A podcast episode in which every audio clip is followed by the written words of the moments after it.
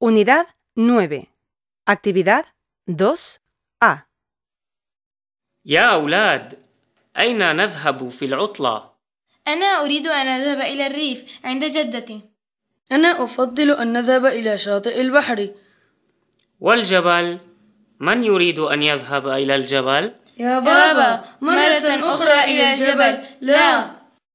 أنا عندي فكرة أخرى نذهب كلنا إلى الجزيرة هناك البحر والجبل والريف لكن كيف نذهب إلى هناك؟